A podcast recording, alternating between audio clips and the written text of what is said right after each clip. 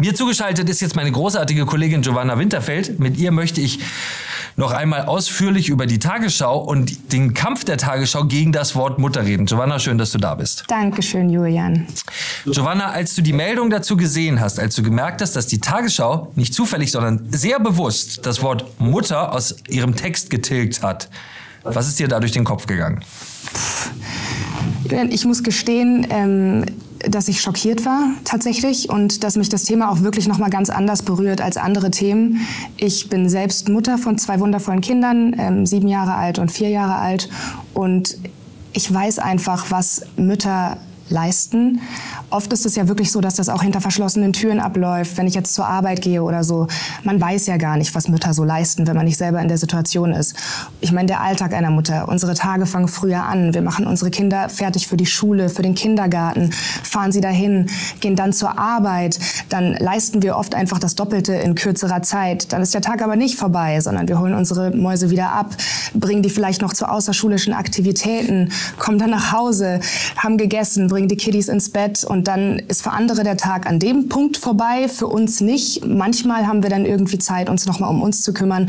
Oft ist es aber auch so, dass man dann erst Arbeit macht. Das heißt, es ist alles sehr anstrengend. Aber, und ich finde, das ist so das, was Muttersein tatsächlich ausmacht. Wir machen das alles gerne und wir würden wirklich auch mit niemandem äh, für, für irgendwas auf dieser Welt diese Rolle abgeben oder tauschen. Und ich glaube, das ist so das, was Mutterliebe ausmacht. Und ich bin schockiert zu sehen, dass es so leicht fällt, das einfach mit einem Fingerschnipsen für obsolet zu erklären und wegzuwischen. Ich meine, was wären wir ohne unsere Mütter?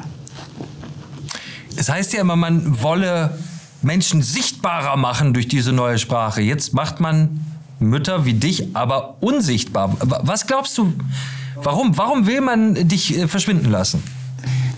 Also ich meine, man muss sagen, ich glaube, dieses äh, jetzt wird Mutter ähm, als Begriff gestrichen und ersetzt durch, ja, was haben wir, gebärende Person. Ich habe ja schon ganz andere krude ähm, Sachen gelesen, um den Begriff Mutter zu umschreiben oder zu ersetzen.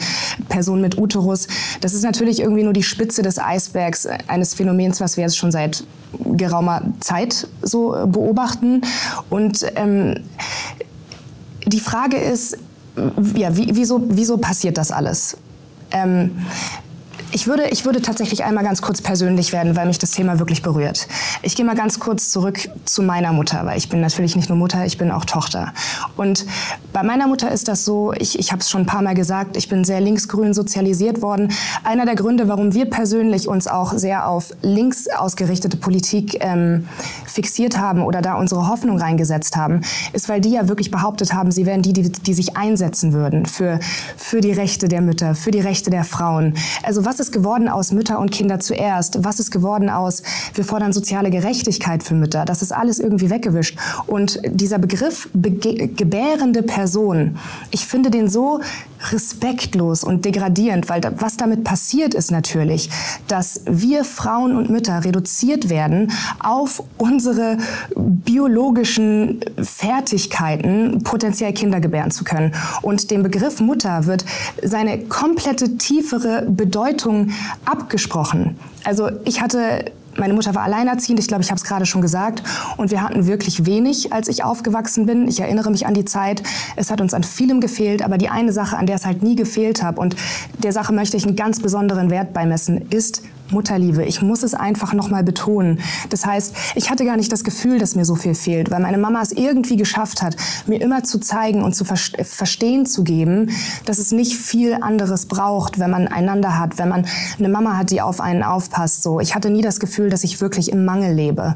Und ich möchte, dass wir aufhören, so etwas Wunderbares, vielleicht das wichtigste Konzept, das wir haben auf dieser Welt, das schöpferischste äh, Konzept Muttersein, dass wir aufhören, das zu bekriegen, weil ich nehme das wirklich als Krieg wahr, als Krieg gegen Mütter, als Krieg gegen Frauen. Und ich möchte, dass wir damit aufhören, das zu tun und dass wir den Begriff Mutter wieder schützen.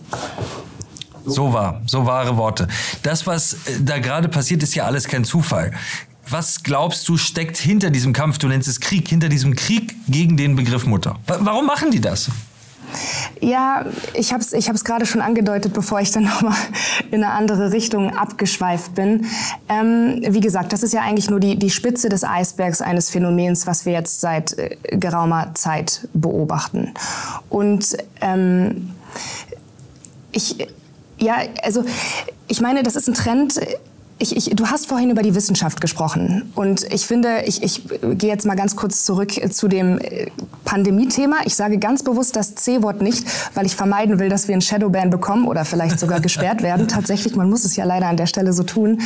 Ähm, es wurde immer gesagt, äh, follow the science, Folge der Wissenschaft. Aber das, was wir ja eigentlich gerade beobachten, ist, dass das Gegenteil von Aufklärung passiert, falls ich das mal, ja. falls ich mal den Exkurs machen darf. Weil Aufklärung 18 Jahrhundert. Immanuel Kant hat gesagt, ähm, habe den Mut, dich deines eigenen Verstands zu bedienen. Und ich habe das Gefühl, dass was jetzt gerade passiert ist, wir sind dazu angehalten, genau das nicht mehr zu tun. Wir sollen uns nicht mehr unsere eigenen Gedanken machen. Wir sollen uns nicht mehr unseres eigenen Verstands bedienen. Und wenn das so weitergeht, wenn dieser Trend weiterhin so, so aufrechterhalten wird, dann sehe ich, gelinde gesagt, schwarz für uns als Menschheit. Und das klingt vielleicht ein bisschen pathetisch, aber ich meine es tatsächlich genau so. Nicht mal mehr schwarz für uns als Gesellschaft, sondern als Menschheit. Weil wo sollen wir uns, wo sollen wir uns hinentwickeln? Nochmal zurück zu Follow the Science. Ähm, in der äh, C-Thematik äh, während der Pandemie wurde das zwar behauptet, aber auch der Begriff der Wissenschaft wurde da ja so nach Orwellschem Sinn verdreht, dass wir am Ende quasi eine Gleichung haben, Wissenschaft gleich Glaube. Du hast es vorhin schon so angeteased und ich sehe das tatsächlich ganz genauso. Und ich glaube, wie du auch schon gesagt hast, da wird es sehr gefährlich, weil da bewegen wir uns im Bereich der Ideologien. Und man würde ja sagen, die Aufklärung war großartig für uns, das war ein Fortschritt, das war progressiv. Ich habe das Gefühl, wir entwickeln uns gerade zurück.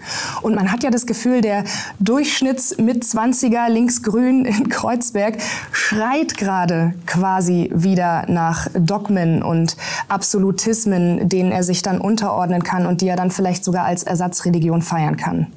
Danke fürs Zuhören. Das war Achtung Reichelt. Haben Sie keine Angst. Sie sind nicht allein mit Ihrer Meinung und abonnieren Sie Achtung Reichelt auch hier auf Spotify.